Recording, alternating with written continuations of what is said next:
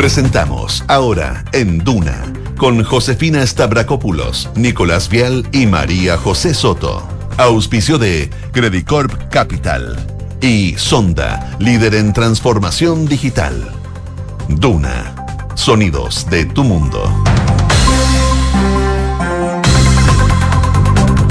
Segundos faltan eh, para las 12. Muy buenas tardes. Eh, ¿Cómo están ustedes? Bienvenidos a una nueva edición de Ahora en Duna, acá 89.7. Cielos cubiertos en la capital, 10 grados. A esta hora la máxima tan solo va a llegar hasta los 13, un día ideal para quedarse en la casa acostado. no, no, no sigas. Qué atractiva imagen. No sigas, pero José, leyendo un libro. Un día para quedarse mirando el mar o comer algo rico. Pero a nosotros no nos gusta ya es la hora Ya es la hora de un pisco sour, son las 12 del día. Ya es permitido. respetable. Ya respetable. respetable bueno. No es condenable. No es AM, no es AM. Para los que no tuvieron su sándwich, vamos a estar hoy día con ustedes, los que están trabajando vamos a estar los que van, se van trasladando del almuerzo a la reunión de no sé qué, vamos a estar con ustedes eh, informándoles de las Pero noticias. Mañana es feriado, tranquilidad. Sí, hoy día es un, es un jueves, no, o sea, un viernes. Es un viernes. Hoy día es viernes, totalmente. Hay que verlo de, esa óptica. Sí, exactamente. Así que vamos a contarles y todo. Y vuelven a trabajar el miércoles que ya va a ser mitad de semana. Sí, hay que mirarlo de todas maneras como algo positivo. Y el miércoles y jueves llueve. Exactamente. Oye, eh, hay que cuidarse, ¿por qué? Porque las enfermedades respiratorias están a la orden del día. El COVID entre ellas tiene hoy su cifra más alta en 46 días, 7.149 contagiados, un 20% de positividad en, Valparaíso. Además, está ya la tercera dosis para menores, eh, para menores, para niños con esquema completo hasta el 27 de febrero. Les contamos también del calendario de vacunación para esta semana. En otras materias, Diputados de la UDI anuncian proyecto para realizar test de droga obligatorio a parlamentarios, a ministros y ministras y al presidente. De hecho, fueron a entregar una carta ahí a la moneda al presidente Boris. Vamos a estar comentándoles de qué se trata esto. Es una idea que cada cierto tiempo renace. Resurge. Resurge. está, hay, un, hay una ley que está ahí en el Parlamento. Sí, no, y bueno, tiene todo el tema con respecto al, al, combate al narcotráfico. Digamos, tiene un, un, fondo desde ahí, digamos, más allá de, de, lo que podría haber sido otra iniciativa de este, de este de todas maneras. Y también vamos a estar hablando del tema del fin de semana, Codelco, Ventana. El presidente Gabriel Boric habló, por supuesto, lo ha dicho en distintas ocasiones. Dice que es difícil la decisión que tuvo que tomar, pero necesaria mientras sindicatos se van a paro producto de esta decisión, distintas reacciones eh, en el ámbito académico, en el ámbito de los expertos. Les vamos a estar eh, contando lo que ha sucedido hasta el día de hoy en ese tema en particular, que ha sido definitivamente el tema de los últimos días parte de las noticias que les vamos a ir adelantando. A propósito también de temas internacionales, ayer Gustavo Petro se convirtió en el presidente de Colombia. Fue un discurso también luego de su triunfo muy largo que dio eh, frente a miles de colombianos. Este candidato de la izquierda, la verdad, una elección bien inédita en Colombia. En, Colombia es el primer presidente de izquierda. Eh, va con hartas expectativas, con muchos desafíos.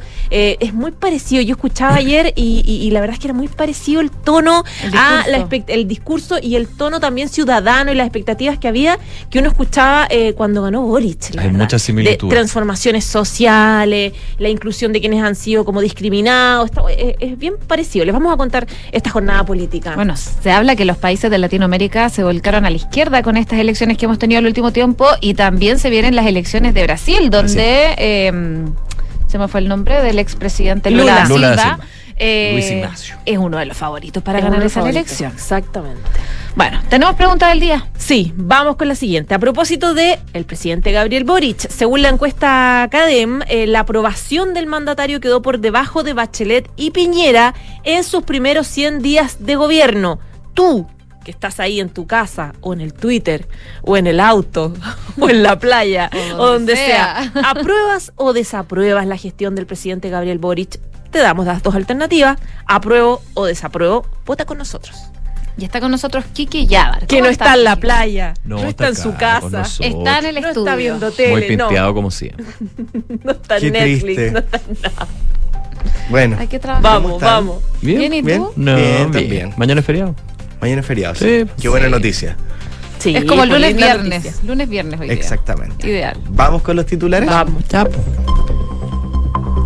El presidente del directorio de Codelco, Máximo Pacheco, defendió la decisión de cerrar la fundición Codelco Ventanas, asegurando que esta se tomó con toda la responsabilidad y que no habrá despidos, ya que habrá reubicación de estos a otras faenas. En ese sentido, Pacheco aseguró que la decisión no fue fácil y que se ha instalado la idea de que con una inversión de 54 millones de dólares se terminaría con este grave problema, pero indicó lamentablemente eso no es así. Luego del anuncio de los trabajadores del cobre de un paro nacional mediante un comunicado, los trabajadores contratistas de Codelco se declararon en estado de alerta ante la decisión del Ejecutivo de cerrar la fundición Ventanas. En el documento los funcionarios expresan su desacuerdo con esta determinación, donde exigen mesas de trabajo en conjunto con los subcontratistas de la empresa para poder obtener una solución ante la eventual pérdida de trabajos y también poniéndose a disposición para activar y plegarse a una convocatoria de paro nacional y solidario que convoque a todas las divisiones del país. El Ministerio de Salud informó 7.149 casos nuevos de coronavirus y 26 fallecidos registrados según cifras informadas por el DEIS. La positividad nacional llega al 13,37% luego de que se informara el resultado de más de 52.000 exámenes entre antígeno y PCR. En cuanto a camas críticas disponibles, estas llegan hoy a 282. Y según la última encuesta academia, el presidente Gabriel Boric es el presidente peor evaluado en sus primeros 100 días de mandato desde el año 2014. En el transcurso de la última semana se incrementó en 6 puntos porcentuales la desaprobación al mandatario, alcanzando el 54%, mientras que su aprobación bajó del 44 al 40%. En relación al proceso constituyente, un 11% de los consultados quiere que la nueva Carta Magna se apruebe tal como está propuesta. Los bancos en Chile reactivaron las emisiones de bonos ante el alza de la demanda por instrumentos en unidades de fomento. Las entidades bancarias vendieron bonos por un total de 17,9 millones de unidades de fomento, lo que equivale a unos 670 millones de dólares, más de tres veces el monto de la semana anterior, según los datos entregados por la Bolsa de Santiago. Ya se los adelantaba, Gustavo Petro es el nuevo presidente de Colombia. Con más de 11 millones de votos, el candidato de Pacto Histórico y su fórmula vicepresidencial, Francia Márquez, fueron seleccionados para ocupar la Casa de Nariño a partir del próximo 7 de agosto. Reino y el Reino Unido afronta la mayor huelga del Sindicato Nacional de Trabajadores Ferroviarios Marítimos y de Transporte desde el año 1989 y amenazan con colapsar el sistema de transporte del país con graves consecuencias para los usuarios y la economía. De hecho, el secretario general del sindicato, May Lynch, lamentó que de momento no se haya obtenido una respuesta de la empresa estatal de incremento salarial tras años de congelaciones. Emmanuel Macron perdió la mayoría absoluta de las elecciones legislativas de Francia. La candidatura al presidente es la primera en escaños, pero sufre un descalabro ya que lo obliga a pactar para poder gobernar. La izquierda de Mélenchon y la extrema derecha de Marie Le Pen se disparan también en representación. El regreso de Marcelo Bielsa a las bancas estaría muy cerca. El argentino asoma como el nuevo entrenador del Athletic y Antoine Griezmann se perfila como su primer refuerzo. El exentrenador de la selección es la opción escogida por Iñaki Archavaleta, uno de los tres aspirantes a la presidencia del cuadro vasco. Muchas gracias, Kiki. Nos vemos. Muchas gracias a ustedes. 12 con 8 minutos. Partimos revisando y claro, se dio a conocer un nuevo balance sanitario que preocupa. Reportó que actualmente hay 184 personas internadas en UCE debido al cuadro grave de COVID-19. Del total, 114 están en condiciones graves y sometidas a ventilación mecánica, lo más alto que hemos tenido desde el 15 de mayo. Se trata de la cifra más alta en, en 46 días, desde los 197 pacientes del 5 de mayo y entre el 27 y 28 de mayo pasado Chile registró mínimos históricos de hospitalización en UCI por el virus. En ese entonces eran 125 personas. No obstante, la quinta ola, que hoy entra en su octava semana, comenzó a elevar de a poco eh, estos números. Eso sí, la alta cobertura de vacunación ha permitido que los aumentos sean suaves, que no sean tan bruscos, a diferencia de situaciones que se habían visto anteriormente. Y aunque son objeto de eh, serias campañas de desinformación, la inmunización contra el COVID ha cumplido su objetivo, que es reducir la posibilidad de eh, poder desarrollar, por ejemplo, cuadros graves de COVID y caer en UCI o morir incluso por SARS-CoV-2.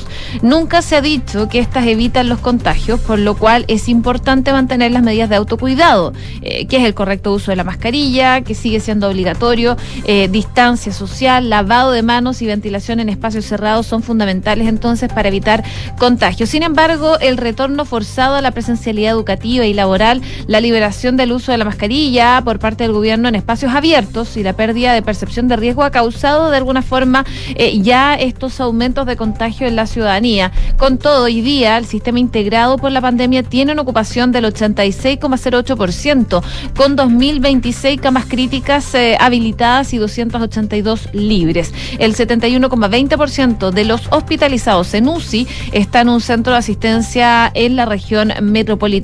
En cuanto a los casos COVID reportados, 7.149 contagios nuevos en las últimas 24 horas. Con el balance de esta jornada, el total de pacientes en etapa activa de la enfermedad pasó de 49.383 a 48.730. Lo que explica el comunicado del MinSal es que la variación de nuevos casos confirmados a nivel nacional es de 4% si se compara los últimos 7 días y de 38% si se compara en los últimos 14. Por región, como es habitual, la metropolitana quedó primera en cuanto a casos nuevos y activos y segunda quedó Valparaíso. En cuanto a la tasa de incidencia, Chile tiene este lunes 245,8 casos activos de COVID por cada 100 mil habitantes parte entonces del reporte sanitario que da a conocer el día de hoy el Ministerio de Salud. Bueno, y a propósito de lo mismo, también te indicamos respecto del proceso de vacunación, porque la tercera dosis para menores con esquema completo hasta el 27 de febrero ya comenzó el calendario de vacunación para esta semana. A fin de continuar con el proceso de inmunización masiva a la población, el Ministerio dio a conocer el calendario de vacuna para la semana. En su página web, la cartera detalló que entre el lunes 20 y el domingo 26 de junio se aplicará la dosis de refuerzo a todo niño, niña o adolescente que cuente con esquema completo hasta el 27 de febrero de este año. Se va a vacunar con tercera dosis a todo adulto que cuente con esquema completo hasta el 27. Respecto de la cuarta dosis, el Ministerio de Salud detalló que esta semana se va a aplicar a personas de 12 años o más que hayan recibido su dosis de refuerzo hasta el 30 de enero. Las personas inmunocomprometidas y funcionarios de la salud, tanto del sistema privado como público, van a recibir la segunda dosis del refuerzo si cuentan con la tercera vacuna hasta el 27 de febrero. Se va a seguir inoculando con primera dosis a las personas desde los tres años, en segunda dosis a población vacunada con al menos 28 días de diferencia de la primera dosis y también a mujeres embarazadas en eh, cualquier etapa de su embarazo que ya van a poder también iniciar el proceso de inoculación. 12 de la tarde con 12 minutos. Vamos a la política. El día de ayer el gobierno cumplió 100 días. Los clásicos 100 días. Los 100 días. la evaluación de los, de los 100 días. Claro, eh, recordando también lo que fue el, el periodo de instalación que el mismo presidente hoy dijo fue no exento de turbulencias y distintos análisis que se hacen con respecto a lo bueno, lo malo y lo feo, si lo queremos ver de ese lado. Bueno, las encuestas también van mostrando de alguna manera la tendencia que se va mostrando desde la figura presidencial y también desde el Ejecutivo. Este domingo se dieron a conocer los resultados de una nueva encuesta Plaza Pública CADEM, correspondiente a la tercera semana de junio, que revelaron que el presidente Gabriel Boric es el que registra el promedio de aprobación más bajo de los primeros 100 días de mandato desde el 2014. La aprobación, según la última encuesta Plaza CADEM, Plaza Pública Cadem llega a un 41%, mientras que la desaprobación de la figura del presidente Boric es de un 46%. La estadística se posiciona por debajo de las cifras asociadas al segundo mandato de la expresidenta Michelle Bachelet, con un 52% en 2014, mientras que a los 100 días de iniciado el gobierno, el segundo periodo en este caso del presidente Piñera, alcanzaba un 56% en 2018. También en el transcurso de la última semana se incrementó en 6 puntos porcentuales la desaprobación a la forma en cómo el jefe de Estado está conduciendo el gobierno, llegando a la desaprobación a 54%, mientras que la aprobación bajó de 44 a 40%. Según el sondeo de Plaza Pública Academ, al 41% de los encuestados no le gusta el presidente Boric y piensan que ha hecho un mal gobierno, por lo, que se contrapone con el 26% que sí le gusta el mandatario y cree que lo ha hecho bien. Sobre otros temas, por supuesto uno que está muy ahí latente es el con miras al plebiscito.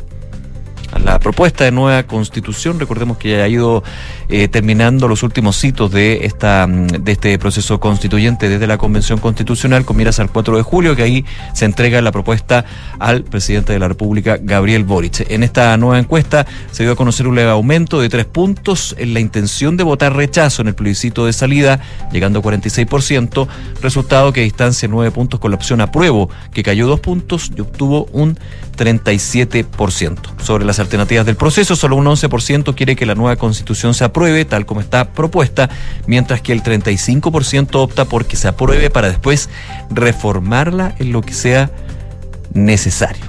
Uno de los puntos, hay varios también que se, eh, se refiere sobre el trabajo y em, la situación de la, de la Convención Constitucional en una semana marcada, por supuesto, por una de las discusiones polémicas que tuvo que ver con la exclusión y luego invitación de los expresidentes de la República el 4 de julio. Y la incertidumbre de Sebastián Piñera a propósito de que pudiera. Y molestia de convencionales de Chile, vamos también. Sí, porque, todavía no. Recapitulemos, finalmente el presidente Lago en una carta de antología dice, ruega por favor que no lo inviten antes de que definiera la mesa directiva que efectivamente iba a invitar a los expresidentes. Claro. Ricardo Lago, no.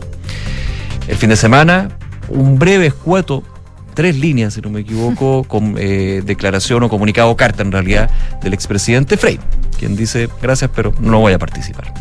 Ahora, la presidenta Bachelet tiene un tema de agenda. Recordemos que termina el 30 de agosto su labor ahí. De agosto. 31 de agosto, gracias. Su, su, su, trabajo ahí en eh, la, mm, eh, la, la ONU. La ONU, en la Comisión de Derechos, Humanos de la alta comisionada en este caso, y que haría el presidente Piñera. Que ahí hay una nota en la tercera digital que es principalmente sobre si va a ir o no. Y quienes le dicen que sí, quienes le dicen que no. Claro. Es un tema ahí.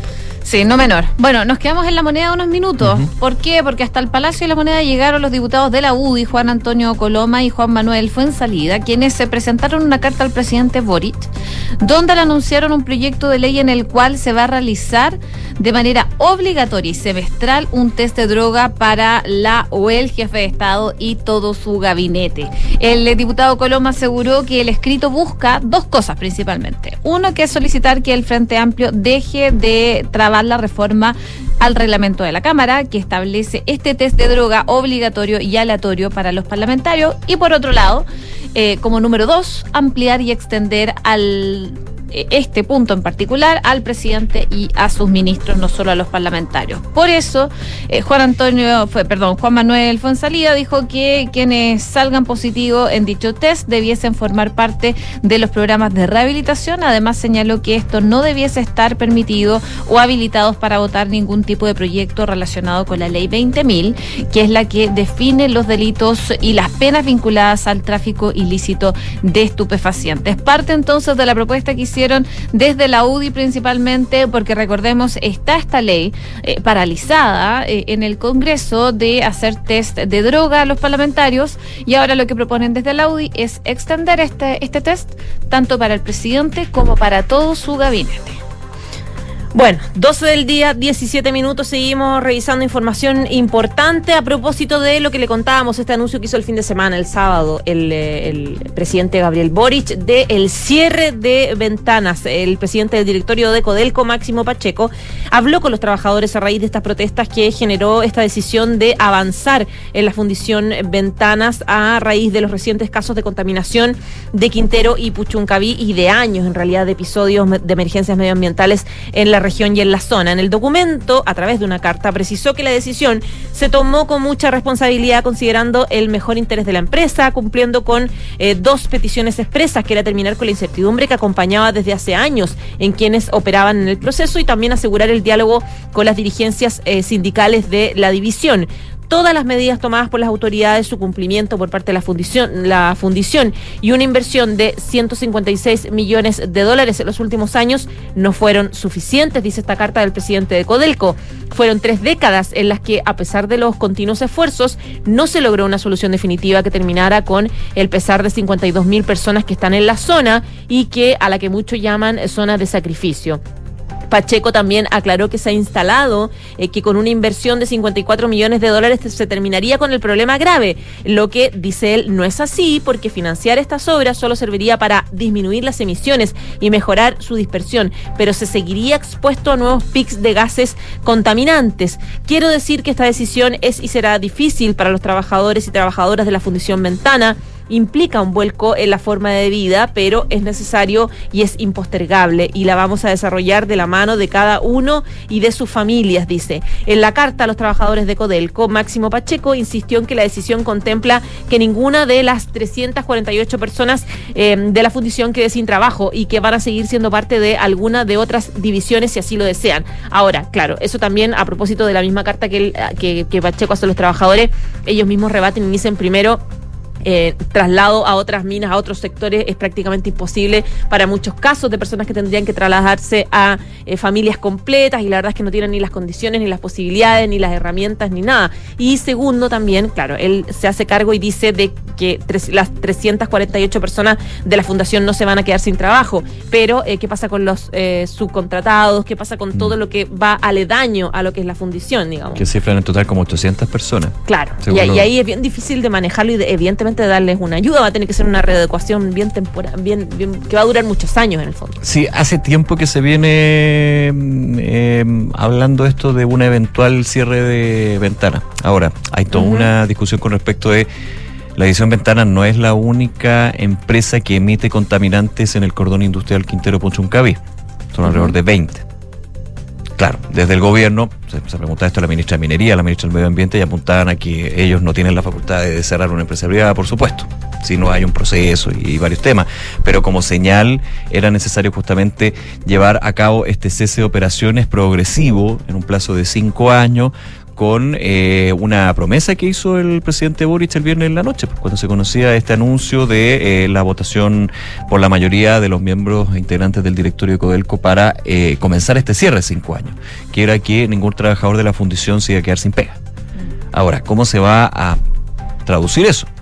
Cuánto tiempo. Hay todo un tema que tiene que conversarse justamente con eh, la Federación de Trabajadores del Cobre, con los sindicatos de subcontratistas, que de hecho enviaron un comunicado durante esta mañana y se plegaban a el parecer también del resto de los trabajadores de la Fundación Ventana y el resto de eh, el entorno laboral de Codelco y se declaran en estado de alerta.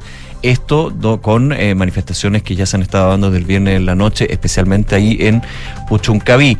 En T13 Radio, de hecho, conversaban con el presidente de la FTC, la Federación de Trabajadores del Cobre, quien eh, se reunió el fin de semana con el ministro de las Express, George Jackson, y también la ministra de Minería, Marcela Hernando. Amador Pantoja, presidente de la FTC, eh, apunta a que la federación buscaba hacer ver al gobierno que la decisión es un error, la califican de un error. Estamos muy conscientes de que en esta reunión no íbamos a revertir lo que el presidente había anunciado, por lo tanto nuestra intención es simplemente dejar en manos del gobierno todos los antecedentes y seguir insistiendo en que es un error, que no somos la única empresa que está en esta zona de sacrificio. Hay 18 empresas, hay 15, hay 14, 15 que no tienen ningún sistema de monitoreo. Por ello, a juicio de los trabajadores, es una irresponsabilidad endosar el problema a ventanas e incluso subrayó que si el Ejecutivo quiere buscar responsables, estamos dispuestos a conversar, a conversar, hacer los análisis, reconocemos y valoramos el proceso del medio ambiente. Dijo el presidente de la FTC, si la ministra de Medio Ambiente quiere salvar el planeta cerrando ventanas, que me perdone, pero es una irresponsabilidad tremenda el comentario. Y Pantoja además eh, criticó a la ministra de Minería, Marcela Hernando, señalando que nos estamos cansando de las mentiras de la ministra de Minería, puesto que ven con preocupación el rumor que la mega fundición va a ser con privados. Y esto está muy de la mano y en línea con lo que fue el punto de prensa del presidente Boric allá en el Palacio de la Moneda, cuando informaba y comentaba este anuncio de, recordemos, el directorio de Codelco de manera mayoritaria y aparte decía una frase que ha estado desde la cuenta pública repitiendo varias veces con respecto a Codelco, que se descarta cualquier tipo de privatización y se defiende, de hecho, la posibilidad de que deje de ser estatal la Coprefle. 12 con 23. Eso. Tenemos novedades, porque lo comentábamos hace algunos minutos atrás de eh, lo que había sucedido en la Convención Constitucional con esta no invitación y después invitación a expresidentes a la entrega, a la ceremonia de entrega del borrador de la nueva Constitución. Sabemos que el expresidente Frey y el expresidente Lagos ya se habían restado de esta, de esta ceremonia. La presidenta, expresidenta Michelle Bachelet, está, tiene problemas con el itinerario y el que quedaba en duda era el expresidente presidente Sebastián Piñera hasta hace algunos minutos atrás, porque mandó un comunicado, en un comunicado donde dice, las constituciones deben ser el gran marco de la unidad, estabilidad, proyección dentro del cual se debaten democráticamente las distintas ideas, se resuelven las legítimas diferencias y construye un mejor futuro para todos. Para lograr este objetivo es fundamental que la constitución tenga un amplio y sólido apoyo ciudadano para que sea reconocida y respetada por todos. En Chile, Llevamos más de 40 años dividiendo, nos dice Piñera en este comunicado, y confrontándonos en torno a la constitución de los 80, a pesar de sus múltiples y significativas reformas. La inmensa mayoría, dice, de los chilenos no quiere seguir dividiéndose y confrontándose en torno a la constitución durante los próximos 40 años, quiere unidad y que la constitución sea la casa de todos. Con respecto a su invitación, le dice a la presidenta de la convención de asistir a la ceremonia del próximo 4 de julio, creo que la forma confusa y contradictoria en que se invitó a la y los expresidentes no honra la tradición de respeto republicano en nuestro país. Finalmente informa usted al igual que los otros expresidentes, decido no asistir, dice el presidente Sebastián Piñera en este comunicado. Fíjate en ese párrafo, eh, ¿ah? creo que la forma confusa y contradictoria en mm. que se invitó a la y los expresidentes no honra la tradición de respeto republicano en nuestro país. Sí, fue el más, fue el más claro de todos. Claro, y los primeros párrafos hace un análisis del tema del proceso constituyente, que de hecho ya lo habíamos escuchado cuando era mandatario y comienza el proceso de la Convención Constitucional. Pero aquí es bien directo en la crítica por el tema invitación no invitación. Oye, eh, así que, estaría faltando la presidenta Bachelet, pero que era la más complicada para ella mandó ya había mandado a decir que tenía problemas de agenda, de hecho, pues, se la sacó más fácil. O sea, es que es, que es verdad. Oye, pero tremendo, tremendo problema de formas que se convirtió en un tema de fondo tan tan duro, tan difícil. Y medio gratuito. ¿eh? Y me, ahora, era, igual, innecesario. Yo igual la reflexión que hacía, evidente, yo creo que ya le queda claro a la mesa que se equivocó, por algo se echaron para atrás. Ahora, pero hay algunos que no querían. La reflexión errada. Sí, había algunos que no querían por, por ser ellos los presidentes, pero había otros que no querían porque efectivamente tenían miedo de que pasara algo. Y ese miedo yo lo entiendo ese miedo de que, de que se generara, porque sabemos que en la convención hay convencionales que han hecho bien su pega, que han intentado, que han consensuado, que se sientan a dialogar, pero sabemos que, hay otros que solo quieren imponer su postura y, y muchas veces lo tratan de imponer a gritos, lo hemos visto. Entonces, claro, un, un desaguisado así en la convención, yo igual eh, entiendo ese temor, entiendo. Ahora, que lata tener temor a todo en el, fondo, pero... pero el problema este es desde el origen porque se dijo que era un tema exclusivamente de aforo y después empezamos a saber que no era tipo, no, era tan así. sabemos que lo de la aforo era una chiva pelúa, pero el tema de fondo eh, yo creo que tenía que ver con que algunos no querían invitar ni a Piñera y a, Lagos por el por considerar que no era suficiente su aporte y hay otros que no querían invitar a los expresidentes ni a Piñera porque tenían miedo de que ese día quedara la escoba en el fondo. Y es a quienes tienen ese argumento yo empatizo, en el fondo, empatizo con ese temor que tenían, a pesar de que probablemente se equivocaron, pero, uno, lo o sea, uno tiene que ver la llegar a entenderlo. Tiene, que ver la forma de que no suceda. Es el punto. Bueno. Porque en todo este tipo, y especialmente en un acto donde se propone una nueva constitución para los próximos 40 años, no tener a los que estuvieron los 30 últimos bueno, no 30, pero menos, 20 años antes. No, sí, sí, de, todas, maneras. yo creo que no está, no está en duda. Ahora, igual lo van a invitar a la, si es que se aprueba la nueva constitución, desde el gobierno dijeron, bueno, si, si se aprueba la nueva constitución en la ceremonia de, promulgación. sí, queremos que vayan los expresidentes. Sí, pero va a ser el gobierno, pues, no la convención constitucional. y esa es la diferencia. Pero bueno, ya está, yo también creo que fue bastante confuso en la forma. O sea, si a mí me no me invitan y después con todo lo que se genera me invitan, yo claramente no voy a ir. Hay algunos que escuchan el análisis, bueno, pero ya le estamos dando tanto color a que no invitaron. Es que en este tipo de actos republicanos, la presencia de quienes son los que fueron votados para representar el sentir democrático republicano es relevante. Entonces no es, no es cualquier cosa, digamos. Y claro, y parte con el tema foro, después que sí, que no, que nunca te decides, por aquí, por allá. fue, fue, muy errático y, era un guion más o menos que estaba escrito de que esto iba a pasar. Ahora, se estaba a la espera de esto, las confirmaciones, y en este caso lo sabe que mejor no me Ricardo Lago le ruego que no me invite que le dé el puesto a otro. el presidente Frey que fue eh, no voy a ir y el presidente Piñera que va a un tema más de crítica como que esto, fue, el más honesto fue el más honesto. Es que todos son honestos pero con una forma distinta de expresarlo. Unos más directos, otros no. Pero que todos finalmente muestran su descontento. Cuando Lago manda la carta, lo hace antes de que decida el Pleno si finalmente iba a invitar o no, porque se acuerdan que lo iba a votar de nuevo y él se adelanta muy estadista. Muy estadista, totalmente. Oye, en los minutos que nos quedan, minutos, uno, les cuento que eh, a lo mejor hace unos años atrás no era tan buena noticia, pero ahora sí que es una buena noticia un nuevo sistema frontal que se está desarrollando en estos momentos desde la región de los lagos hacia el sur. Y de acuerdo con lo informado por la Dirección Meteorológica, este debiera llegar a la región metropolitana el miércoles con chubascos y vientos de hasta 40 kilómetros por hora. Según lo que dice la Dirección Meteorológica de Chile, es que acá en la metropolitana deberíamos tener solamente chubascos y algo de viento en la tarde, no lluvia. En concreto, los expertos detallan que los vientos podrían alcanzar los 40 kilómetros por hora. En tanto, para el jueves también deberíamos tener chubascos en la mañana, ya más aislados en la tarde, y eso se da en toda la región. Todo lo que es em, cercano a la región metropolitana, en los sectores, por ejemplo, de Curacaví, Melepilla, la parte poniente de la zona central, la parte norte, la parte sur, incluso zonas de San José de Maipo podrían tener este sistema frontal. Y ya para el viernes en la región metropolitana debería estar solamente nublado. En cuanto al resto del país, eh, desde Meteorología dicen que el miércoles las precipitaciones deberían registrarse desde la cuarta región hasta Puerto Montt como tipo chubasco ya desde la zona de los ríos y los lagos, pero como sistema frontal eh, un poco más intenso, un poco más de lluvia en O'Higgins hacia el sur y con lluvias localizadas en la cuarta y la quinta región. Así que es el sistema frontal que ya se está armando y que debería llegar el miércoles acá por lo menos en la región metropolitana.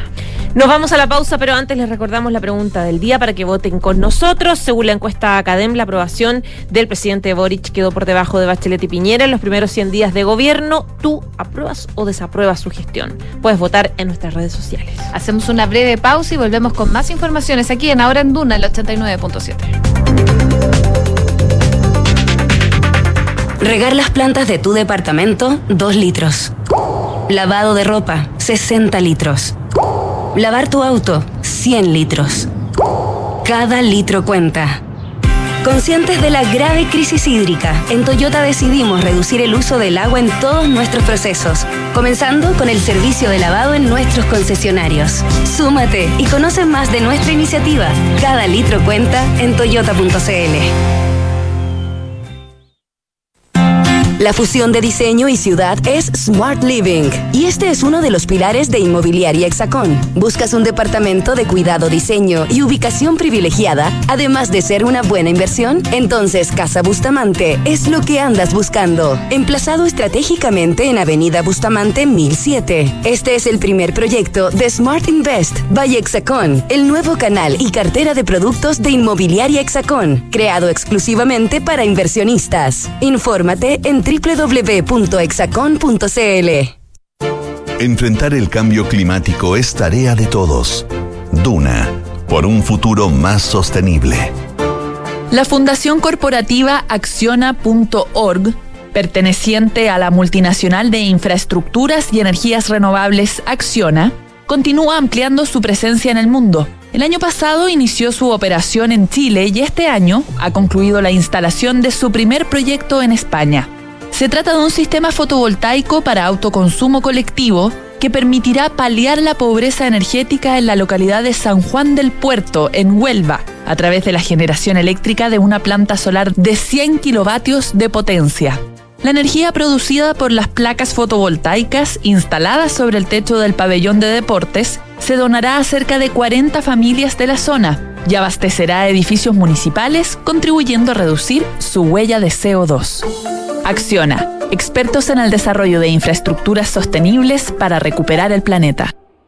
Hoy queremos ayudar a que tengas un invierno tranquilo con la mejor energía de Enel. Nuestra prioridad es entregarte a ti y a tus seres queridos el mejor servicio. Por eso reforzamos los equipos de apoyo y canales de asistencia en caso de eventuales emergencias eléctricas. Contamos con atención digital vía WhatsApp con diferentes opciones de autoservicio y personales con nuestros ejecutivos en caso de que lo necesites. Infórmate y descubre más en enel.cl. Con Enel puedes elegir un mañana mejor.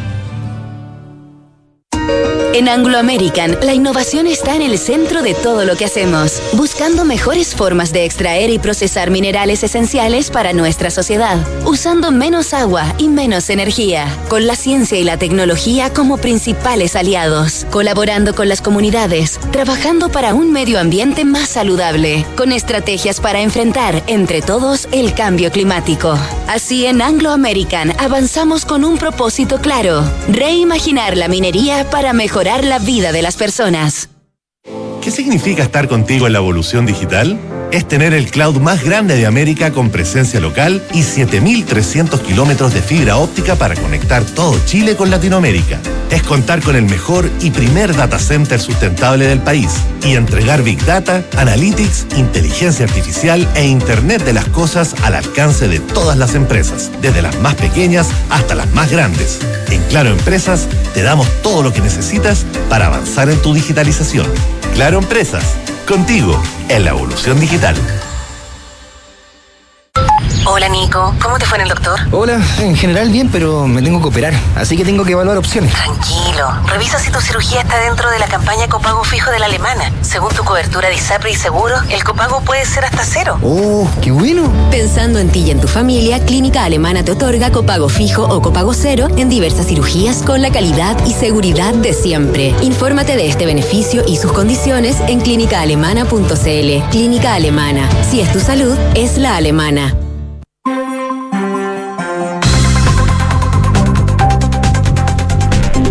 12 con 35 minutos, estamos de regreso en Ahora en Duna. Está con nosotros Francesca Ravizza para revisar noticias del deporte. ¿Cómo estás, Fran? Muy bien, ¿y ustedes? Bien. Todo bien. Quiero, antes de comenzar cualquier cosa, Epa. quiero pasar un aviso de utilidad pública, porque estuve toda la mañana buscando dónde iban a transmitir el Mundial de Natación y Deporte Acuático vía streaming, porque en la página de la FINA salía y me metí al link del, del- de la cadena de televisión que iba a transmitir para Chile no lo estaba haciendo. Así que tú te metes a Eurovisión, se meten a len.eu, Ya. que es, la, es como la Federación Europea de Deporte Acuático. Ahí se se ponen eh, ver en vivo y se les va a ir un link de Eurovisión. Y solamente tienen que registrarse y se puede ver y no hay restricción geográfica y se puede ver la natación, deporte, eh, waterpolo, salto ornamental, nado sincronizado, Todo. agua abierta, así que está la conexión un poco falla un poco, la natación se ve perfecto, el waterpolo que era lo que más me interesaba a mí, se está viendo con, con problemas, pero se puede ver, así Ya. que Bueno. ese es un aviso de utilidad pública. En noticias, eh, Alexis Sánchez ya es un hecho que no va a seguir en el Inter de Milán. Y hoy día empezó a tomar mucha más fuerza que seguramente se va a ir al Marsella de Jorge Sampaoli, con quien obtuvo su primer título con la selección en el 2015 en la Copa América. Y todo y dicen que Sampaoli lo llamó por teléfono para convencerlo de fichar por el Marsella. Y dentro de las cosas que esta vez tendría a su favor San Paoli, no como la vez pasada que trató de fichar a Vidal y finalmente un tema económico lo, lo cerró, es que salieron segundos de la League One y tienen eh, cupo directo a la fase de grupos de Champions, algo que a Alexis Sánchez, Sánchez le gustaría mucho, por lo menos jugar una Champions más antes de o dejar Europa o ya empezar a hacer como su proceso de retiro del, del fútbol, de la elite del fútbol mundial. Eh, el sueldo igual es un tema, porque Alexis Sánchez estaba ganando 8 millones de, de, de dólares netos por temporada, pero como adelantó su salida del, del Inter de Milán, el Inter le va a pagar 4 de aquí al 30, entonces podría por lo menos esta temporada bajarse el sueldo a la mitad y poder competir en el, en el Olympique de Marsella y no ver su bolsillo eh, afectado. O sea, eh, 4 y 8 es diferencia, pero no va a ser Sí, pobre con no. 4 tampoco. No, pero, es- pero, es- pero es su pega. Pero es su pega, es lo que es lo que él está acostumbrado a ganar. Pero no es la única alternativa que tiene Alexis Sánchez porque el, el Barcelona, él le manifestó a, su- a, su- a sus managers que le gustaría volver al Barcelona, donde, donde estuvo entre el 2011 y el 2014. ¿Y por qué le, le gustaría mucho? Bueno, la ciudad, a Alexis Sánchez le gusta mucho eh, Barcelona, lo pasó muy bien, se hizo grandes amigos, de hecho tiene una casa a la que va de repente y lo seduce mucho que es la filosofía del Barcelona, sobre todo al mando de Xavi Hernández, que es un emblema Mm. del barcelonismo y de la escuela de, Pep Guardiola y, de toda esa escuela de, del equipo catalán. A- a- además le gustaría mucho ser parte de este como resurgimiento del Barcelona que está en crisis económica y venir aquí a, salvar al Barcelona y Alexis Sánchez estar ahí en las portadas, Claro. eso es algo que también Una- a él le gustaría. Una diferencia cuando estuvo en el Barcelona que era muy distinta la situación. Claro, que, que si bien lo hizo bien, pero tenía a Neymar, tenía a Messi, Como Pacao y. tenía... No con- me acuerdo si estaba... bajo margen, digamos. No me acuerdo si estaba Zlatan cuando estaba Alexis. No sé si se toparon, parece que no. No, no me Pero igual tenía a Messi, a Neymar, a Luis Suárez. Y queda ahí un poquito para atrás, digamos. Claro. Bueno. Difí- Difícil. Eso es una de sus alternativas. También ha sonado el Atlético Madrid del Cholo Simeone, con quien eh, compartieron en River. A mí en lo personal me encantaría ver a Alexis Sánchez jugando en el Atlético Madrid. Creo que es el equipo para él. Mm. Por, el, por la forma de juego, por, por, por la, por, el- la- la- Simeone. la- la- por Simeone, por la mística que tiene. Encuentro que ahí Alexis Sánchez, sobre todo cuando estaba más joven, hace unos 5 o 6 años atrás, eh, el rendimiento de Alexis Sánchez que se hubiese, eh, yo creo, explotado en el, en el Atlético Madrid. De hecho, hace un, poco, un, un par de días subió Alexis Sánchez, está, en- está en Argentina, y subió una foto así haciéndole un guiño a los hinchas de River, mostrando el estadio monumental de River. ahí está, está ahí. Típico jugando. mensaje críptico. Sí, bueno, eso con Alexis Sánchez, también en Inglaterra lo están lo está pretendiendo el Arsenal, donde ya jugó, donde brilló, el Aston Villa, que también está, este club está dispuesto a pagarle los 8 millones de, de dólares, así que ahí tiene que evaluar. El 30, el 30 de junio se termina su contrato y el primero de julio se abre el mercado de fichaje y ahí más o menos él ya va a empezar a tener más claro el panorama. En Chile, Mauricio Isla está prácticamente a medio paso de convertirse en jugador de Universidad Católica. Él cerró las negociaciones con Flamengo para poder terminar antes su contrato. Flamengo se va a ahorrar 600 mil dólares y va a fichar por Universidad Católica por los próximos 18 meses. Se está haciendo los exámenes médicos o se va a hacer esta tarde los exámenes médicos acá en nuestro, en nuestro país.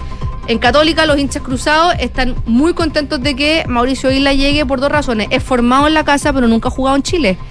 Él no debutó como profesional Sí, en el po. fútbol chileno. Por- pero fue formado en Católica, pero no. No, no, par- no partió ahí profesionalmente Debutó hablando, en. Udinese, si no En me. Udinese, claro. Se fue Se fue muy joven. muy joven. Así que sería también un anhelo de él poder jugar la Copa Libertadores con Católica, darle una vuelta de más, a pesar de que no es hincha de Católica, lo ha dicho, No. Es hincha de la U, pero igual le tiene un cariño súper especial al equipo de la Católica. Se espera que, como les decía, que hoy día se realicen lo- los chequeos médicos y viene de una etapa donde él ha jugado muy poco en Flamengo, a pesar de que han salido campeones en varios torneos, él ha jugado muy, muy poquito, ha tenido poca continuidad entre las lesiones, entre el rendimiento, entre que le dio COVID dos veces, no, no pudo mostrar todo su potencial en Flamengo y acá la Católica llega a reforzar la banda derecha. Ariel Holland lo ha dicho, un jugador con mucha jerarquía, con mucha experiencia y yo creo que también el- lo que Ariel Holland está pensando más allá de un Mauricio Isla que venga a mejorar el rendimiento cruzado es lo que va a enseñar en el camarín los jugadores con la experiencia de, de Mauricio Isla no solamente traspasan sus conocimientos en los partidos, sino cómo entrena Mauricio Isla, cómo se comporta, como pipi. cómo,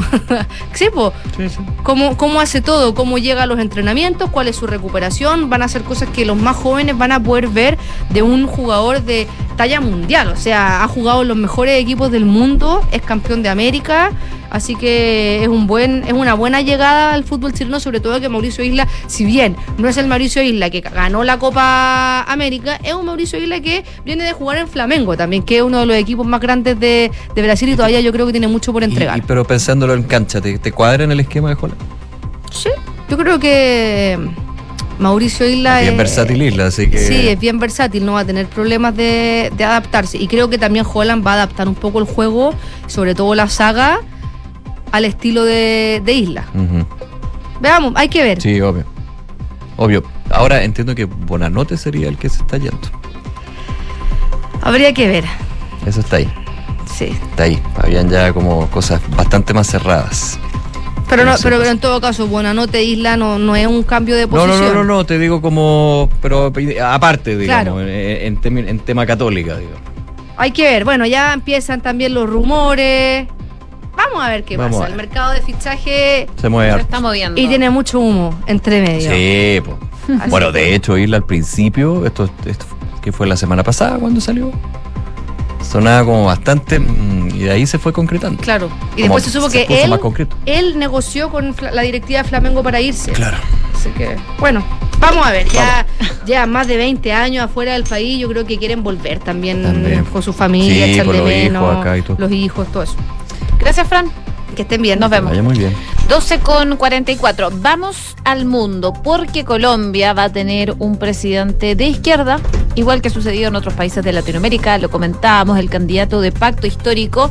eh, afín al foro de Sao Paulo, va a sustituir al uribista Iván Duque, respaldado por el Partido Comunista, el Polo Democrático y con un antiguo mm, terrorista de Terra Lluere eh, entre sus principales asesores de campaña. Su llegada al Palacio de Nariño supone todo un hito en la historia de eh, esta nación sudamericana. Venció con 51% de los votos contra el 47% a Rodolfo Hernández. El resultado... eh, fue con una abstención similar a la que hubo en primera vuelta, eh, que se realizó en marzo entre ambos, que sacaron cerca de 22 millones de votos y deja un país dividido que el mandatario que tomará posesión el próximo 7 de agosto va a tener que intentar de alguna forma unir, pero sabemos que no es tan fácil. Él tiene 62 años, es economista, está casado, padre de cinco hijos. Gustavo Petro perteneció a la guerrilla del M-19 y después de la amnistía de 1989 inició una... mm, una carrera en la vida pública en la que ha sido alcalde de Bogotá, ha sido congresista, senador y tres veces candidato presidencial. Su rival, Rodolfo Hernández, que dejó atrás, es un empresario millonario de 77 años que proponía combatir la corrupción, adelgazar el tamaño del Estado y promover la iniciativa privada. No dio la sorpresa que muchos esperaban, aunque consiguió la proeza de recibir 10 millones de votos, puesto que era un desconocido hasta hace algunos meses atrás. Eh, acudir en solitario a las urnas solo con un discurso de outsider, alejado de la política tradicional, parece que no fue suficiente. Sus adeptos contaban con que los 5 millones de votantes de Fico Gutiérrez de centro derecha se sumaran a la segunda vuelta por el miedo que les provoca un gobierno de Petro, pero no logró convencer a todos, parece, y terminó pagando sus duras críticas a Álvaro Uribe, así como su rechazo a unirse a los partidos que disponen de una mm, eh, bastante cantidad de electores y limitarse a hacerse una campaña muy barata y enfocada casi exclusivamente en las redes sociales. Bueno, la victoria de Petro supone un vuelco entonces en la política colombiana, la existencia de las guerrillas, eh, de la FARC, de la ELN, eh, provocaron en el pasado que la mayoría de los votantes rechazaran a la izquierda. Ahora la situación cambia, él era mm, militante del M19, vamos a ver entonces cómo sigue, pero en agosto él asume la presidencia el próximo 7 de agosto. Ahora lo que va a tener que ver son los ministros que lo van a acompañar en este camino de cuatro años. Y también de convencer a un sector importante de los colombianos que, que tiene miedo, digamos, que tiene temor respecto de las reformas estructurales que quiere empezar a implementar. De hecho, eh, eh, durante su discurso de anoche, él enviaba mensajes, especialmente a grupos empresariales, donde decía, nosotros estamos a favor del libre mercado. El tema es que tiene que ser regulado, en que tienen que terminar temas importantes como la desigualdad, en que tenemos que darle dignidad a un montón de colombianos, pero sí vamos a trabajar con ella, así un, un llamado también al consenso, a distintos sectores trabajar juntos, pero siempre planteado en, eh, en darle un sentido como más humano a todas las políticas públicas. Hablaba de mejorar las garantías sociales, pensión, desigualdad, etc. De hecho, los analistas eh, apuntan en Colombia de que es muy importante ahora que definan los nombres de su gabinete, pero uno en especial. El ministro o ministra de Hacienda. Claro, es que un cla- pero un le- pero le clásico. suena conocido O eso? sea, demasiado Siempre. conocido. Demasiado Muy- conocido. muy- me muy imagino que familiares. Esa, esa figura, evidentemente, sí es que clave la figura del ministerio del ministro de Hacienda, que sea un conocido de la casa, en el fondo, alguien que dé cierta tranquilidad, estabilidad. Bueno, no sabemos de memoria a propósito de nuestro propio caso con el ministro de Hacienda. Oye, revisemos otros temas internacionales a propósito de Francia, que entró en una nueva etapa desconocida y llena de incertidumbre, dice una nota del Mundo eh, de España. La segunda vuelta de las elecciones legislativas celebrada ayer revela cambios de calado y abre la puerta a un periodo de inestabilidad y difícil gobernanza para el recién elegido presidente Emmanuel Macron, quien perdió la mayoría absoluta que tenía en la Asamblea. Está acorralado entre dos fuerzas eh, pujantes y tendrá eh, más complicada la situación o más complicado sacar adelante sus reformas en este segundo mandato sin un apoyo legislativo. La coalición presidencial ha conseguido 245 escaños, según datos del Ministerio del Interior, lejos de los 289 que necesitaba para poder tener una mayoría absoluta. La alianza de izquierdas que lidera también eh, alcanza 131 y se convierte en una segunda fuerza política, mientras que Reagrupamiento Nacional eh, del partido de Marine Le Pen logró un hito histórico porque pasó de tener 8 diputados a conseguir 89 parlamentarios. Esto no solamente eh, le permite crear un grupo parlamentario súper potente, algo que no ocurre desde 1988, sino que además se convierte en la tercera fuerza política por delante de los republicanos que consiguieron 64 escaños. De esta forma, Emmanuel Macron pierde la mayoría absoluta y Le Pen irrumpe como tercera fuerza en la segunda vuelta de las legislativas, de la misma forma en que Kass lo hizo con, eh, como le fue bien en, la- en las legislativas también y logró esta bancada tan importante de- de diputados republicanos. 12 con 49 y con respecto a Ucrania, comentarles que los países de la Unión Europea se muestran eh, con bastante ímpetu y muestran un amplio apoyo a la candidatura de ese país al bloque.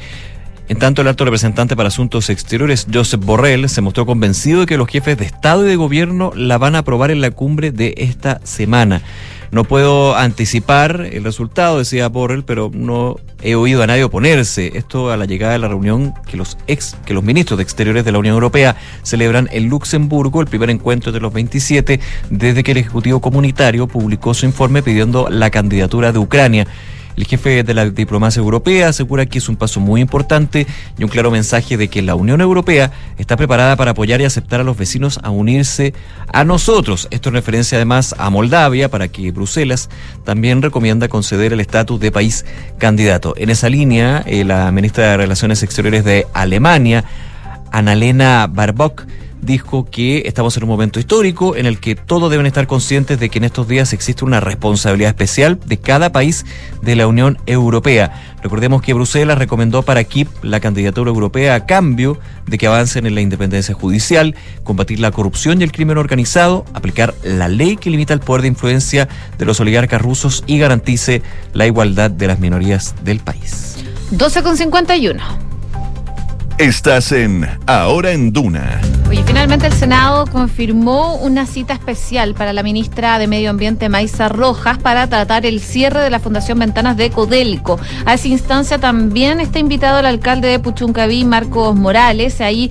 eh, la senadora y presidenta de esta comisión, la de Medio Ambiente, Paulina Núñez de RN, confirmó que se iba a invitar a estas dos autoridades y explicó que es importante generar espacios para poder revisar la situación eh, compleja que se está viviendo en materia medioambiental y que vive principalmente la comuna de Puchuncaví. Según lo que decía la senadora, el alcalde de la comuna indicó que nadie se ha comunicado con él desde que se enteró a través de los medios sobre la decisión del cierre de la fundición, lo que fue informado el pasado viernes por el presidente Gabriel Boric. Lo que dice también la senadora Núñez es que siempre ha tratado de que las autoridades locales sean escuchadas para que ojalá las decisiones sean consensuadas. Por eso me parece muy relevante, dice la parlamentaria, poder recibir en esa instancia al alcalde de Puchuncaví. Por su parte, el alcalde eh, de Puchuncaví manifestó que el hecho de que no se comunicaran con él eh, llama poderosamente la atención porque la comunicación es clave en este tipo de procesos. La instancia entonces se va a concretar el miércoles a las 11 de la mañana en una sesión especial en la Comisión de Medio Ambiente del Senado. 12 del día, 52 minutos. Les contábamos que el presidente Sebastián Piñera, el ex presidente Sebastián Piñera, envió una carta eh, ya confirmando un poco que no va a asistir a esta entrega del borrador de una nueva constitución a propósito de estas invitaciones, desinvitaciones que se hizo por parte de la mesa de esta instancia. Bueno, y hay más eh, novedades a propósito de la convención constitucional, porque el fin de semana se le, se le distribuyó a los constituyentes una solicitud para hacer un cambio específico, modificar el reglamento de la convención para pagar el mes de julio pasado a los asesores que eh, hicieron la pega, digamos, prestaron servicios en ese periodo y que por no estar vigentes las normas sobre asignaciones no se les pagó nunca. La propuesta de reforma está encabezada por el vicepresidente Gaspar Domínguez, firman con él 51 convencionales y varios partidos y en concreto lo que plantean es que se agregue un nuevo artículo al reglamento de asignaciones para pagar con cargo al ítem de personal de apoyo de la función de la función constituyente a quienes prestaron asesoría a los convencionales en julio del año pasado. Para eso, los convencionales que recibieron asesoría eh, deberán firmar una declaración jurada en la que individualicen a las personas que les prestaron servicio en ese periodo específicamente. Eh, esa declaración y otra documentación que eh, estime el Comité Externo de Asignaciones tiene que presentarse antes del fin de la convención, según el cronograma establecido por el comité pero la propuesta que hacen de pagarle a, los asesores ese mes que no se supuestamente no, no se pagó eh, generó varias críticas entre los convencionales de Vamos por Chile que aseguraron o denuncian que es plata para hacer campaña. El convencional Arturo Zúñiga que es independiente UDI, dijo que eh, argumentó que eh, en redes sociales que la reforma es un invento de último momento para que le paguen más eh, de un sueldo. también algo que decía Carol Baum, también en la misma idea. Dice esta demanda se arrastra desde el año anterior, cuando la necesidad de tener un reglamento de presupuesto permitiera funcionamiento de la convención. Sin embargo, esto es para hacer campaña, decía también la, la convencional. Otro como Marco Barraza del Partido Comunista dice que acusó a varios convencionales de derecha de mentir sobre las demandas de los trabajadores. Recordemos que estos son remuneraciones que mm, supuestamente no se le pagaron a los asesores de los convencionales, no a los convencionales mismos, porque en julio de 2021 tenían que estar, eh, tenían que estar ya em, o no estaban todavía validadas las asignaciones y por ese retraso es que se trabajó julio pero no se pagó. Esa es la petición que hacen varios convencionales que Chile Vamos, vamos por Chile dice eh, no, esto es para hacer campaña por el apruebo. Está. 12 de la tarde con 55 minutos. Vamos con noticias de la economía. Y el dólar. ¿Cuánto está el dólar? Lo voy a actualizar. 884 uh, ah. pesos con 80 centavos. 880, casi 885 pesos, una variación al alza fuerte el día de hoy, ya de eh, más de 9 pesos, casi 10 pesos, porcentualmente hablando, 1,09% eh, con respecto al día viernes. Durante todo este día ha estado subiendo con fuerza el dólar, eh, superando ya lo que es el pico histórico, digamos, ya está en 884, casi 885 pesos, y obviamente para bien o para mal preocupa porque depende de varios elementos. Bueno, ha estado subiendo esto luego que la semana pasada, recordemos, la Reserva Federal estadounidense eh, finalmente decidiera subir en 75 puntos base sus tasas de interés de 1,5 a 1,75%. Pero más allá de la decisión que estaba bastante internalizada por los mercados financieros, es la lectura de por qué lo hace en las palabras de eh, Jerome Powell, presidente del FED, de hecho, se deslizaba que hay un eh, hay una incertidumbre con respecto a una eventual recesión en Estados Unidos y eso obviamente ya empieza a hablar con más fuerza de la posibilidad de en los próximos meses, ya el próximo año, hablar de una recesión a nivel mundial. Esto activa con mucha fuerza lo que es el eh, carácter refugio que tiene el dólar, entonces hay una apreciación a nivel internacional que también se nota en el mercado cambiario nacional. De hecho, a comienzo, algunos minutos de haber comenzado las operaciones en el mercado aquí en Chile, el dólar llegaba a subir cerca de 3 pesos, ubicándose en 880 pesos con 42 centavos vendedor, pero esto ha sido ya una tónica que lo lleva a estos 884 pesos. El viernes la moneda norteamericana ya había tocado un precio histórico tras subir durante la jornada más de 11 pesos y superar los 877 pesos. Así que ahí hay un tema que hay que tener bien en consideración, los efectos positivos, negativos que puede tener este dólar a niveles que ya son históricos, 884 pesos, y que esto es como una montaña rusa, pero depende también de los argumentos y por, por sobre todo los fundamentos que expliquen en qué situación está. Porque ya desde la semana pasada, cuando aparece el miedo de la recesión, mm es un tema que complica bastante. Sí. Oye, y, lo que también sube es el precio de los combustibles. Oye, no paran. No paran. Y, mira, estaba revisando una nota acá en la tercera que dice que las empresas del sector de transporte de carga terrestre durante mayo registraron una nueva alza en el valor de sus operaciones, según reportó el INE, el Instituto Nacional de Estadísticas. El índice de costo de transporte presentó una variación positiva de 2,3% en el transcurso del mes pasado. Y según lo que explica el INE, es que esta variación del mes es principalmente por el incremento del grupo combustible, un 3%, que incidió en 0,979 eh, puntos porcentuales sobre la variación mensual que tiene a nivel general como resultado del alza de productos del diésel. Sin embargo, los combustibles no fue el único ítem que registró alzas para las empresas de transporte de carga de movilización. Eh, sin contar el derivado del petróleo, el índice subió 1,9% durante mayo. Oye, y el último dato, el cobre.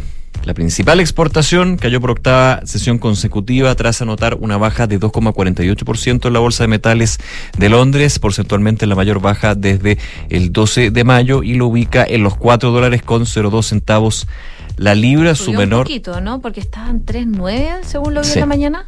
Sí, pero, pero bajó hoy día. Así. Sube y baja, pero... El menor nivel desde el 19 de agosto de 2021, cuando se cotizó en los 3 dólares con 98 centavos la libra. 12,59. Nos vamos a la pausa, pero antes les recordamos la pregunta del día. La aprobación del presidente Boris quedó por debajo de Bachelet y Piñera, según encuesta CADEM, en los primeros 100 días de gobierno. ¿Tú apruebas o desapruebas su gestión? Hasta ahora el 73,1 dice desapruebo, el 26,9 apruebo, por lo menos en nuestro Twitter. Puedes votar en nuestras redes sociales. Vamos a seguir hablando de ese tema, de la encuesta CADEM, de los números también de esta invitación que finalmente declina, el último que faltaba el presidente Sebastián Piñera, em, la ceremonia de entrega de la redacción de la nueva constitución. Bueno, eso y mucho más. Vamos a estar revisando la vuelta, quien ahora en Tuna, el 89.7.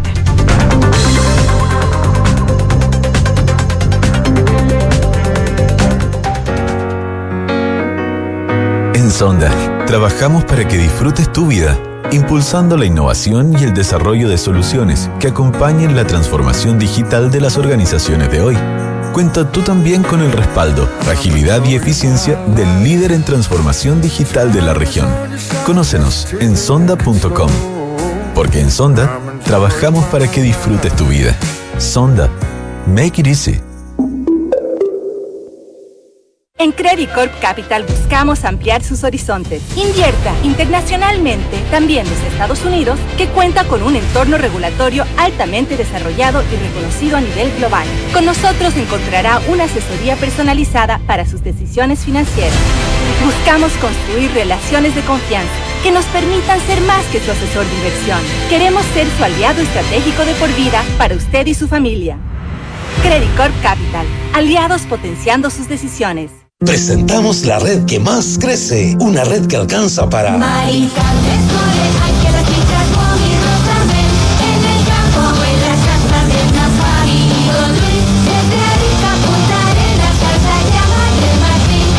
Porque tenemos una red que sigue creciendo a lo largo del país y para todos.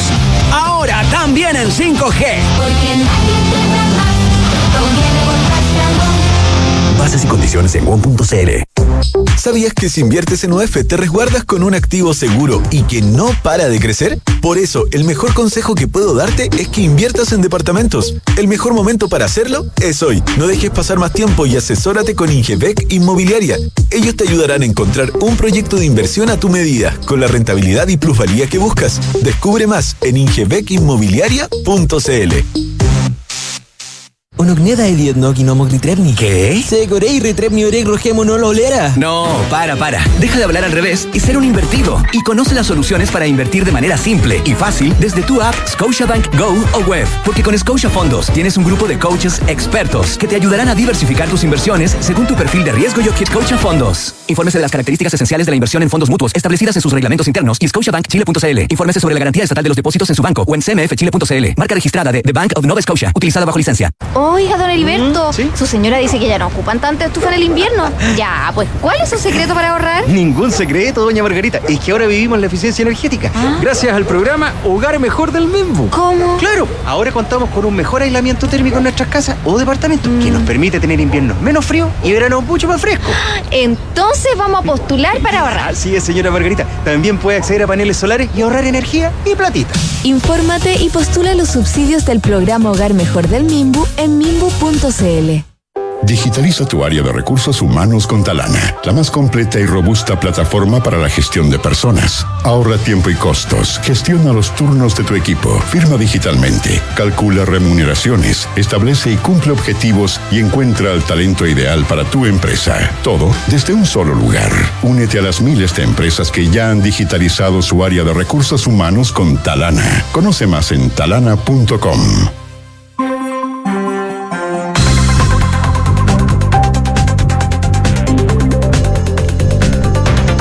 con eh, tres minutos, estamos de regreso en ahora en Duna, Cal 89.7. En estos momentos en Santiago, 11 grados, cielos principalmente cubiertos en la capital. Está con nosotros nuevamente Kiki Yabar para hacer un resumen de las principales noticias en los titulares. A través de una carta, el expresidente Sebastián Piñera decidió finalmente declinar la invitación de la convención al acto de cierre del organismo del próximo 4 de julio.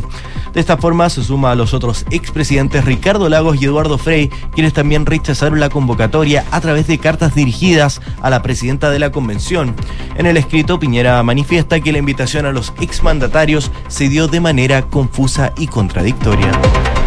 El presidente del directorio de Codelco, Máximo Pacheco, defendió la decisión de cerrar la fundición Codelco Ventanas, asegurando que esta se tomó con responsabilidad y que no habrá despidos, ya que habrá reubicación de trabajadores a otras faenas.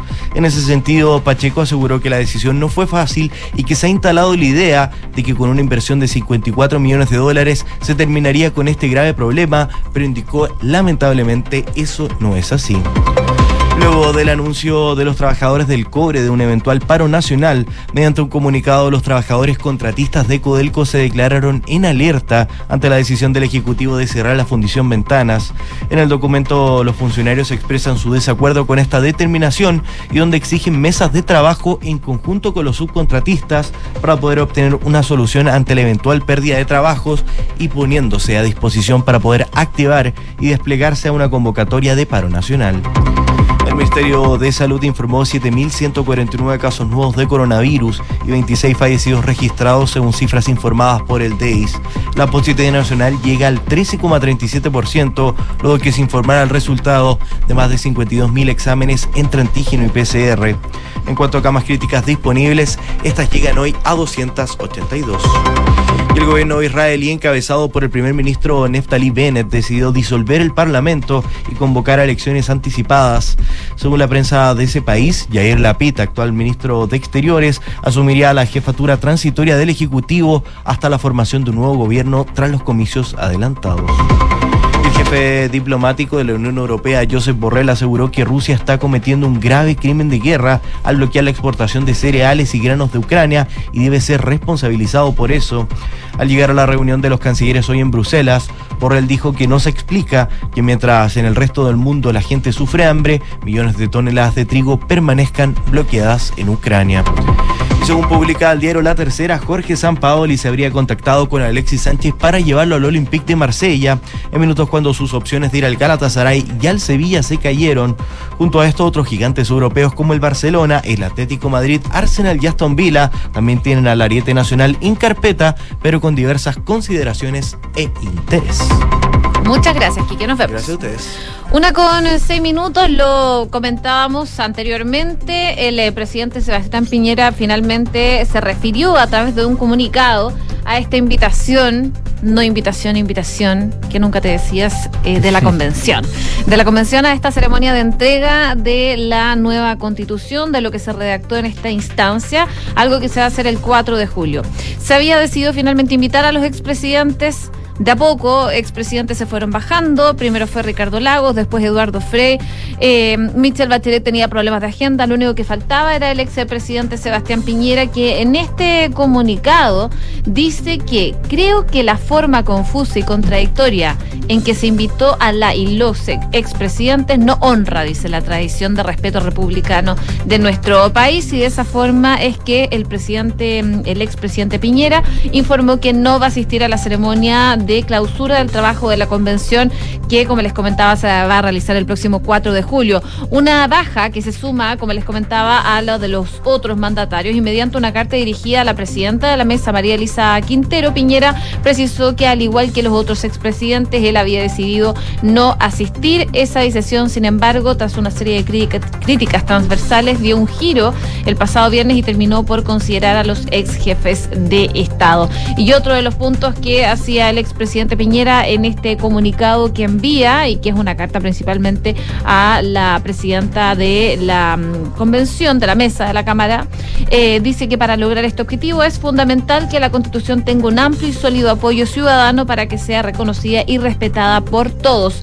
Dice Chile, llevamos más de 40 años dividiéndonos y confrontándonos en torno a la constitución del 80, a pesar de sus múltiples y significativas reformas, dice el ex presidente Sebastián Piñera. Es así que mientras Piñera evaluaba su asistencia, y de hecho hoy día una nota de la tercera lo revela, eh, el asunto lo conversó con sus exministros, al parecer Jaime Belolio y Juan José Osa, además del círculo agrupado en sus fundaciones de Apoquindo 3000 y... Eh, probablemente dijeron, presidente, no vaya. Pusieron las cosas en, la balanza. En la balanza. En la balanza, claro. Una de la tarde, nueve minutos. Vamos con más información. En la mañana de hoy, el presidente del directorio de Codelco, Máximo Pacheco, abordó este anuncio que se hizo de avanzar hacia el cierre de la fundición Ventanas en medio de varios episodios de contaminación que se registraron en Quintero, en Puchuncaví.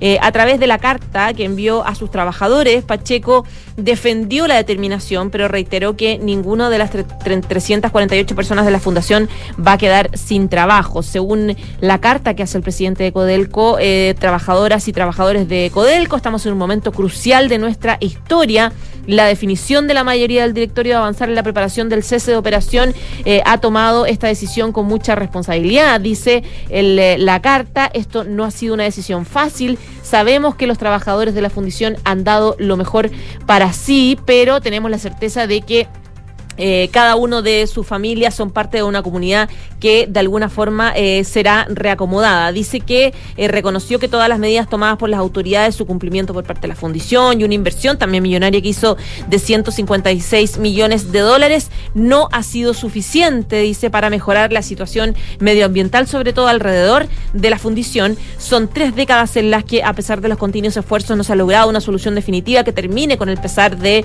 52 mil familias que están viviendo en lo que muchos dicen eh, zonas de sacrificio. La carta agrega, eh, ¿merece la principal empresa de Chile y sus trabajadores ser apuntados con el dedo cada vez que hay una emergencia ambiental en la zona? ¿Merece la comunidad de Quintero y sus alrededores ser parte de una zona de sacrificio? ¿O merecen los chilenos y chilenas que, una, que la productora número uno de cobre en el mundo renuncie al deber ser de un líder de minería verde? Dice la carta que hace Pacheco. Es cierto que muchas de las crisis ambientales no son responsabilidad de ventanas y que, que se producen por contaminantes, pero dice, según las estimaciones de la autoridad, hoy la fundición produce el 62% de SO2 de la zona. En esta carta que hace entonces Pacheco a los trabajadores, recordándoles que van a ser eh, reordenados en también otros sectores de la empresa perdón, una de la tarde con 11 minutos. Eh, hoy se formalizan durante esta jornada a, bueno, se retoma, de hecho, la audiencia de formalización contra los tres imputados vinculados al homicidio del carabinero David Florido Cisterna. Entre ellos se encuentra el presunto autor del homicidio, Juan González Quesada, Julio Vidal y Marcela García, imputados por el delito de encubrimiento de los dos últimos. De hecho, eh, esta última es funcionaria del Poder Judicial, así que hay un tema también que suma mm, varios temas, digamos, en esta investigación. La audiencia en primera instancia se celebró el sábado, fue aplazada para este lunes debido a la solicitud del fiscal jefe de delitos violentos Cristian Toledo para que se amplíe la detención con el fin de recopilar mayores antecedentes. Se espera que el juicio se retome, eh, bueno, ya de estar, ya se retomó de hecho eh, por el juzgado de garantía de Santiago y por supuesto ahí vamos a estar muy atentos a ver qué es lo que sucede. Eh, hay que recordar que estas tres personas están acusadas por estar vinculadas a la muerte del carabinero David Florido en una barbería de Pedro Aguirre Cerda, uno como autor intelectual, los otros por encubrimiento y serán formalizados tras la ampliación de detención en su contra. Una con 12 minutos. Lo comentábamos al principio del programa, encuesta CADEM salió el día de ayer y nosotros la miramos bien eh, con harta atención eh, durante todas las semanas, pero principalmente este domingo porque se cumplían los primeros 100 días del mandato del presidente Gabriel Boric desde que asumió la presidencia. Queremos hablar de este tema, por supuesto, con Roberto Isikson, el gerente de Asuntos Públicos de CADEM. Roberto, ¿cómo estás? Muy buenas tardes. ¿Cómo están? Muy buenas tardes. Por la invitación. Bueno, Roberto, eh, llama la atención eh, que el eh, presidente Boric es el mandatario peor evaluado en sus primeros 100 días de mandato desde el año 2014. Queríamos analizar un poco eso y a qué se podría deber, qué factores podrían haber influenciado esta, estos porcentajes. Bueno, efectivamente, la aprobación del presidente Boric promedia en estos primeros 100 días un 41%, su desaprobación un 46%, que es significativamente más baja que los primeros 100 días de Bachelet 2 y Piñera 2, y de alguna manera responde a este, a este hecho que ya sabíamos que ya había ocurrido, ¿cierto? Que Gabriel Boric no tuvo una luna de miel. Eh, este, este proceso, digamos, que, que en general todos los gobiernos desde el 90 a la fecha habían tenido, que donde la aprobación está por sobre la desaprobación, donde el, proceso de instalación eh, se hace en relativamente calma, los errores se perdonan y en este caso nada de eso pareció ocurrir. Tiene que ver probablemente con, con, el cambio de relación que ha tenido la opinión pública con su gobierno. Eh, y en específico, eh, en el caso del presidente Boric, eh, creo que hay un fenómeno muy significativo asociado al proceso del aumento del costo de la vida y por lo tanto la crisis económica y luego eh, una serie de temas que cruzan al Ministerio del Interior, creo que hay que decirlo así. El aumento de la percepción de la delincuencia, los problemas de inmigración, el conflicto con la Araucanía y una ministra que al menos eh, en comparación a los demás le costó ponerse al tono la cantidad estos errores que acompañaron al Ministerio durante los primeros días tuvieron efectos complejos sobre la aprobación del presidente. Roberto, ahora esto tiene que ver, porque siempre hay problemas, digamos, en, los gobiernos, siempre hay situaciones complejas, pero esto esto se arrastra, digamos, con la situación nueva post eh, eh estallido social, post pandemia y, post en general como como este, nerviosismo que hay el, y ansiedad que hay en la ciudadanía de esperar que las cosas se solucionen más rápido de lo que uno espera en el fondo.